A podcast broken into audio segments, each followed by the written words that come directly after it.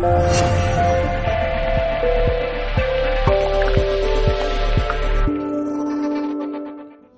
Y aquí estamos y aquí seguimos con Gente Brillante, tu programa de coaching y desarrollo personal y profesional. Y esto ha sido así como corre, sal, tómate fotos, pasa para acá, para allá. Ernesto con toda su fuerza. O sea, yo estoy como si hubiese ido a hacer una clase de CrossFit. En realidad sí me siento, pero bueno, estoy muy feliz eh, de seguir compartiendo con gente maravillosa, gente que nos acompaña en el programa. Mucho talento de mi tierra, por supuesto.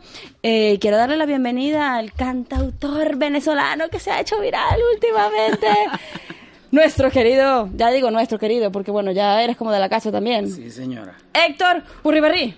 O en España sería Urribarri, ¿no? Urribarri, sí. Ajá, pero ¿cómo prefieres, Urribarri o Urribarri? Como ustedes quieran. Como, yo quiera. Sí. Ah, bueno, ok.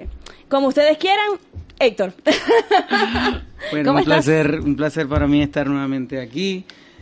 Este, voy a agarrar esto por aquí, que dije que iba a transmitir en vivo, entonces si no lo cumplo, bueno los seguidores, los más de 4.000 seguidores nuevos que tienes ahora, ¿no? Sí, fue una locura. deberías empezar hablando de eso. ¿Cómo es que te vuelves viral en un instante? Mira, no, yo tengo 11 años desde que decidí vivir de la música y realmente fue una sorpresa. Eh, eh, creo que el, el hecho de de hacer la música que te gusta hacer, que, que, no es la que está sonando, no es la música que, las industrias están pidiendo hoy en día, eh, es, lo hace mucho más sorprendente. Sí, creo que lo puedo decir eh, con, con, mucha, eh, mucha responsabilidad, creo que es algo que hacemos del corazón, es algo que hago del corazón, es algo que Oscar en este caso, que me ha acompañado muchas veces y me acompaña a tocar, eh, Desde aquí le mandamos un abrazo, a Oscarcito,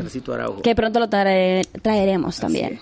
Bueno, ha sido algo súper genuino, súper espontáneo, no, eh, no te lo puedo explicar porque es que no tiene una explicación todo esto que ha pasado en estos cinco días. Tiene que haber algo en específico que haya sucedido en ese momento para que un vídeo que te hizo una persona eh, de un momento en particular se convirtiera en algo que fue tan viral. Para las personas que no lo conocen, eh, entramos en contexto, Héctor em, canta en la calle Preciados, eh, muy cerquita de la Puerta del Sol, es un chico venezolano que tiene ya, como lo dijo antes, 11 años de trayectoria musical. Sí. ¿No? Eh, y en estos días hizo una canción que de hecho fue de, bueno, empezaste con una canción que era muy para Venezuela, se volvió viral y luego hiciste otra que es una canción que le dedicaste como a los españoles. Sí. Que se volvió más viral aún. Sí, fíjate, es una, empecé con una canción que se llama Canto al Ávila, que es de un cantautor y compositor venezolano impresionante, de, de lo mejor que, ha parido estos últimos tres siglos. Eh, se llama Ilan Chester. Él le hizo un canto a, a una montaña muy muy significativa para nosotros los venezolanos y sobre todo para la gente de Caracas. Yo soy de Maracaibo, pero eh, en todo el país se conoce esa montaña, que es el Ávila. Eh, se hizo viral, le hice una versión que, que bueno, es un poco actual, eh, nostálgica, digamos, porque es nostálgica. Y bueno, tuvo bastante repercusión. Ilan me escribió, me envió WhatsApp, me envió unos mensajes que para mí son impresionantes y los guardo en el tesoro más profundo de mi corazón porque es uno de mis es una de mis grandes influencias musicales, Ilan. Luego de eso, hace un par de días hicimos un tema de, de otro gran cantante y yo me atrevería a decir que está en no sé si es el mejor de habla hispana, pero si no es el mejor está ahí. Eh, se llama Nino Bravo eh, y cantamos un tema que se llama Un beso y una flor, que yo dediqué ese tema en ese momento había gente de tantos países, porque en la calle Preciados pasan más de 10.000 personas por hora. Y, y al ver chinos, japoneses, ingleses, eh, franceses, suramericanos, no sé, la energía que, que, me impregnó ese momento fue dedicar ese tema a, a, toda la gente que, que, se siente libre, a toda la gente que, que realmente es de un lugar como soy yo, soy de Venezuela, eh, y tiene unas raíces muy fuertes en un país, pero a la vez es de todo el mundo, a la vez eh, somos ciudadanos del mundo y nos podemos conectar con este lenguaje tan hermoso que es la música. Bueno, ese tema fue una locura, de realmente cerramos la calle Preciado eh, y fue impresionante, de verdad. Claro, claro. tú hablas de la nostalgia. ¿No? Eh, y creo que las personas que hayan podido verlo cantar en alguna presentación o algo lo ven por las redes sociales se dan cuenta de que él maneja la nostalgia como un recurso muy importante. ¿De dónde viene la nostalgia? Mira, la nostalgia viene de muchas cosas. Eh, en mi caso particular, la nostalgia directa ahora está en, en que, bueno, no estoy cerca de todos los seres queridos que quiero estar, eh, con los que quiero estar, con los que quiero compartir Viví 28 años de mi vida en, en mi país, en la misma casa, en la misma ciudad. Y, bueno, eso te crea muchas raíces importantes. Y luego está eh, esa nostalgia de, de, algo muy bonito y creo que todos llevamos por dentro, solo que las tendencias a veces las eh, opacan. Claro. Que es como, es la, es la palabra amor, es la nostalgia de lo que es el enamoramiento eh, cantarle a ese sentimiento que hoy en día para muchos es tan vergonzoso, para la industria es tan vergonzoso sentirse vulnerable ante el amor, sentirse vulnerable ante una persona que quieras enamorar. Eh, yo le canto a eso y, creo que las personas pueden sentir que, que realmente hay una nostalgia porque no, no, está totalmente presente. Sí está presente en nuestro corazón, pero nos da un poquito de pena y un poquito de miedo a aceptarlo.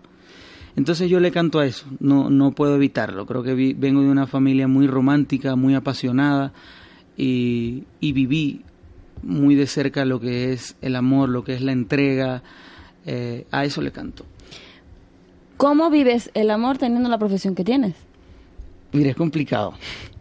Es un poco complicado porque los horarios no son los mejores, eh, la organización es un poco difícil. Pero creo que cuando hay pasión y cuando hay ganas eh, de, hacer algo eh, o de lograr algo, eh, se puede lograr. Existen caminos, existen medios, existen canciones que, te enamoran todos los días y, te levantan esa pasión por, por esa persona o por esas personas a quienes decides amar, por, por tu hija, por tu mamá, por tu pareja. Es un reto, pero yo no lo veo imposible. ¿Tú no lo ves imposible? Ok. Bueno, eh, Héctor Uribarri dice que no lo ve imposible. Eh, yo creo que la música en realidad te abre muchas puertas. O sea, yo creo que tú tienes un don particular eh, que todo el mundo conoce y es evidente. Y obviamente él va rompiendo corazones por ahí, por donde, para por todos lados. Por el Instagram, por la calle Preciados, en el Facebook, en todas partes. Pero bueno, ahí va, ahí va y es, y es evidente, ¿no? Porque una de las cosas que yo, en las oportunidades que he tenido de verte más, eh, he palpado es ese sentimiento que existe allí de una sobre todo en las mujeres, lo veo más evidente, eh, de un sentimiento que quieren, en el que quieren seguir creyendo, pero que hoy en día la sociedad como que no se los tiene permitido, ¿no? Sí, creo que con el respeto, y, me voy a meter un poco a filosofar, con el respeto que, merecen todas las tendencias de pensamiento, creo que eh, la tendencia o, o, la contraparte de lo que es el machismo, de lo que fue el machismo, que tanto daño, daño le hizo a la sociedad, eh, está rechazando todo este tipo de cosas. Está bien, la mujer y el hombre y, y, cualquier sea el género tiene el mismo derecho, creo que debemos tener las mismas oportunidades de educación, las mismas oportunidades para desarrollarnos, no tener discriminación, pero también tenemos que estar claros que, que hay cosas que son fundamentales y cosas que son de la piel, cosas que son del alma y en parte el enamoramiento creo que se está muriendo, o creo que no se está muriendo, creo que lo quieren opacar un poco con esa fortaleza feminista que no tengo nada en contra de eso, pero creo que en eso sí se puede corregir un poco. Así como nosotros los hombres tenemos que corregir muchísimo y hemos corregido durante generaciones, eh, creo que la, el, eh, ese sentimiento del amor debe, debe dejar fluir, no, no, puede dar, no puede dar pena, no puede dar vergüenza ni, ni mucho menos miedo. Claro.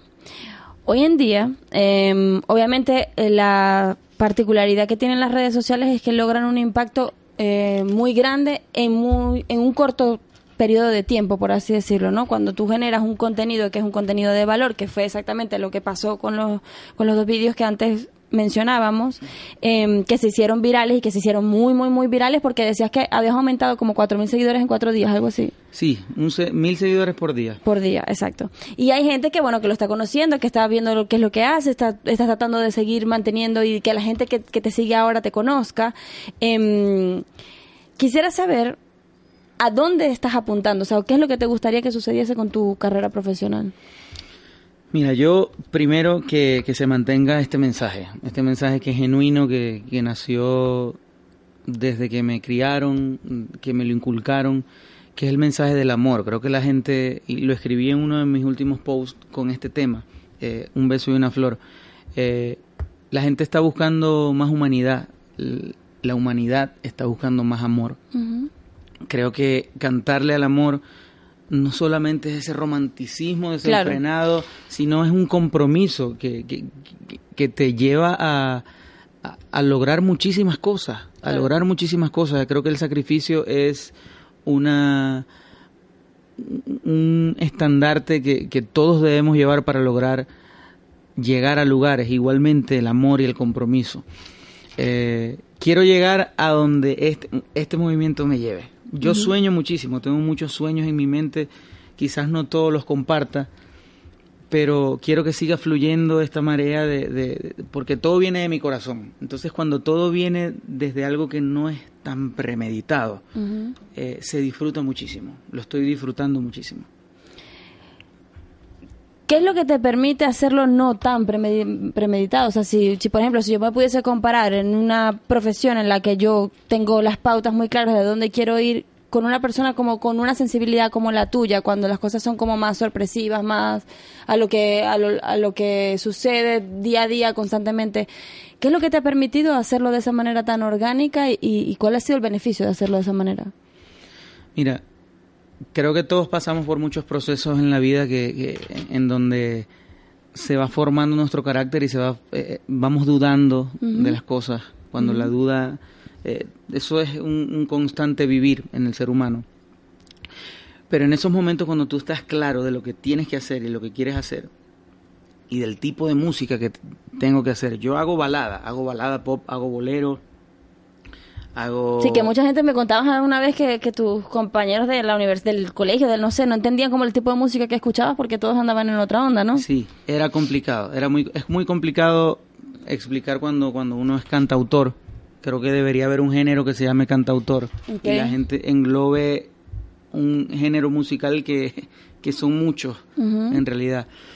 Pero cuando tú haces eso de corazón y cuando, eh, eh, a ver, logré conectar con eso que tenía en mi corazón, eh, simplemente explotó, simplemente llegó y, y, se siente muy bien porque es que no está siendo otra persona.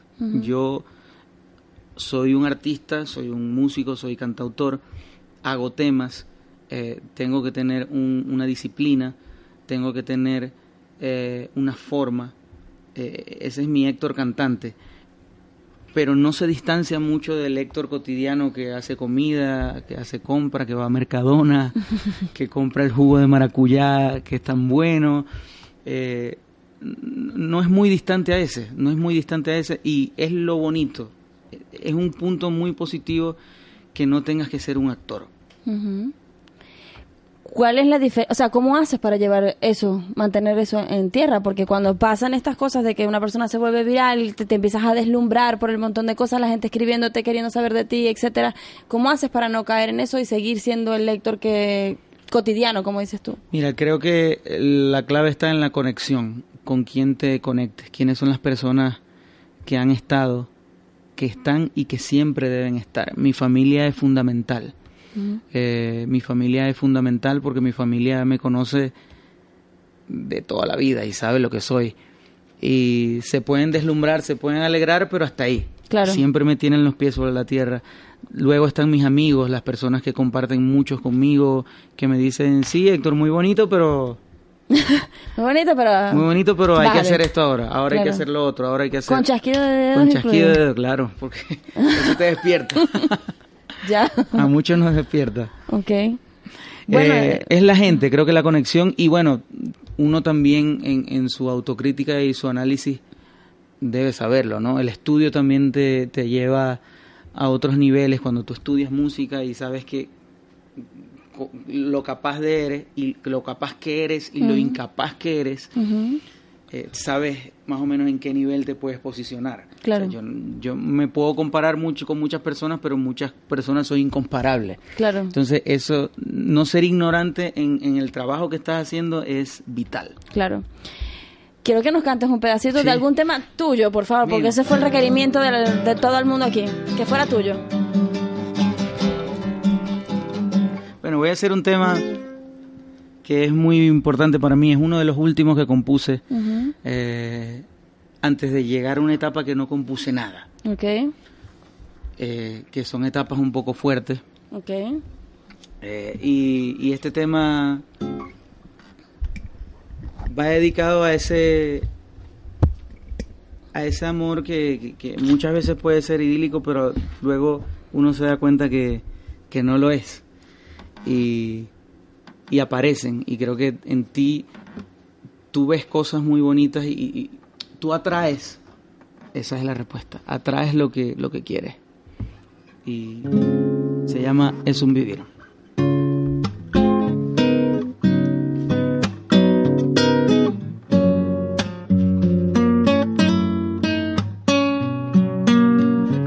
esculpiendo las miradas que apareces de tu andar, saboreando las palabras que engalanan tu idea. Vas abriendo las fronteras, vas llenando los esquemas de ilusiones de luz con el trasluz, como un cálido atardecer en el mar del sur.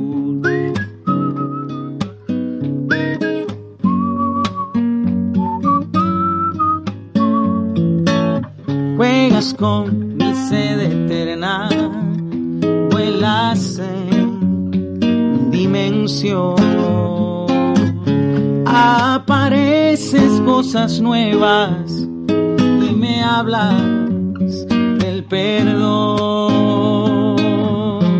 Te atraviesas en los cantos más profundos de bohemios que fundaron una idea que la entrega es la conciencia de las almas sinceras y ansiosas como una vez primera. Y al verte caminar, me siento sabio al entonar melodía que me entregas al cantar que una vez más estamos en este lugar y hasta me cuesta redoblar el ritmo que marca tu cuerpo. Es la razón para soñar y sin entrarle al compás que guarda toda tu verdad. Rompo el silencio pa' que entiendas que es un vivir.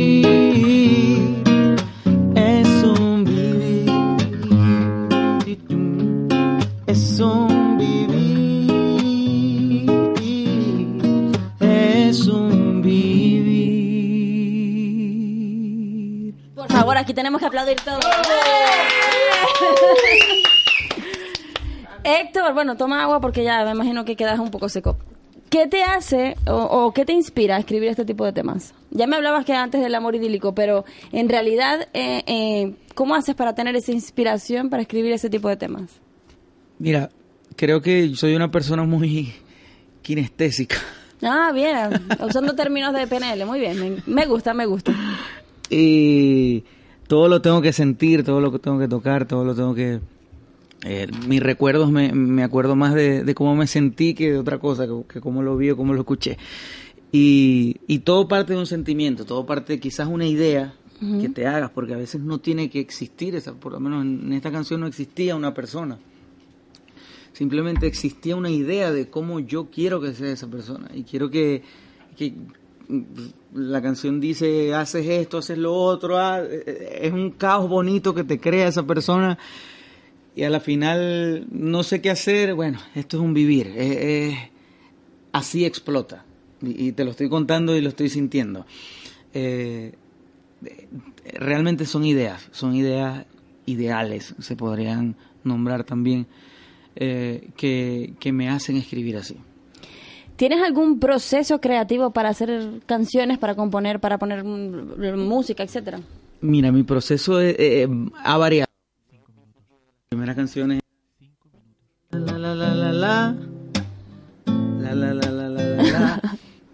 Todo dentro de una estructura demasiado hiper ultra mega necesaria. Y, fija pero pero luego bueno ya cuando vas viviendo vas conociendo música eh, vas conociendo técnicas vas teniendo referencias eh, yo trato de tener muchas referencias más que de cantantes de, de cantores cantaores trovadores, hay muchos términos, que son los cantantes populares.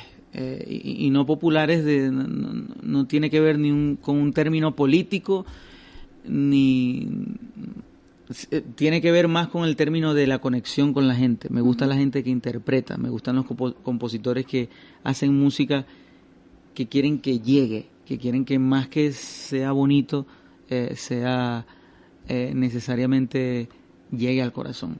Eh, y bueno, las buenas referencias, creo que tengo muy buenas referencias, eh, me siento orgulloso de las referencias que tengo, eh, me han hecho nutrir un poco más esta, este arte de, composición. Claro. Te voy a hacer una pregunta un tanto que quizás resulte compleja para algo que me respondiste hace un rato, que tú eres una persona que vas como, bueno, así vamos, no muy planificado, pero ¿qué es lo que te gustaría que sucediera de ahora en adelante? Mira, que siga, que siga creciendo, que siga creciendo el, el, y no lo hablo a nivel de redes sociales, sino de el, el impacto que, que, mi música puede hacer a la gente, ya sean 4, 10, 15 personas. Yo no prefiero tener una canción que dure un siglo que un siglo de canciones que no duren nada. Eh, creo con mucha libertad y mucha responsabilidad, lo digo, creo que la música de ahora no dura nada. Incluso en duración de tiempo. Cada día las quieren hacer más cortas. Más cortas Yo estoy en contra de eso. Eh, sé que hay, hay muchas cosas y sé que uno se tiene que adaptar, porque sé que hay patrones, sé que eh, es una industria también que se maneja. Pero tiene que haber algo esencial, tiene que haber un mensaje que no se meta necesariamente en un patrón, porque si no, no es un mensaje, es algo totalmente concebido y buscado de esa forma. Eh, eso, quiero ser de impacto con mi música y, mi mensaje, así sea una persona, pero que esa persona nunca me olvide. ¿Cuál es el eslogan que le puedes poner a eso? Slogan que le puedo poner a eso. eso. Si uno piensa en Héctor Uribarri, el eslogan es soy malo en publicidad, pero te puedo decir que, que puede decir, puede decir que, que la persona puede decir viví una bonita experiencia. Ok, viví una bonita experiencia. Las personas que no lo han visto en la calle Preciados eh, lo ven ahí. Bueno, síganlo en redes también, arroba Héctor Uribarri, ahí lo van a, van a conseguir. Él pone siempre dónde está o a qué hora va a estar. Y, y, bueno, sé que van a vivir una bonita experiencia porque así lo hemos sentido todos los que hemos tenido la posibilidad de estar allí. Quiero que despidamos este programa con un poquito más de tu propia música porque, bueno, nosotros tenemos esos requerimientos aquí. no quieren que canten otra cosa que no sea tuyo. Con eso nos vamos, así que muchísimas gracias por escucharnos en Gente Brillante. Nos vemos el lunes que viene. Aleluya, aleluya, na, na, Despójate del miedo, ya no comas cuento. Y muestra bien tu cara sin el antifaz Levanta la bandera que te hace libre. Deja la pena que no te salvará. Corta con el discurso que es tan predecible y grita la verdad que hay en tu corazón. No dejes que los sueños se los coma el tiempo. Destápalos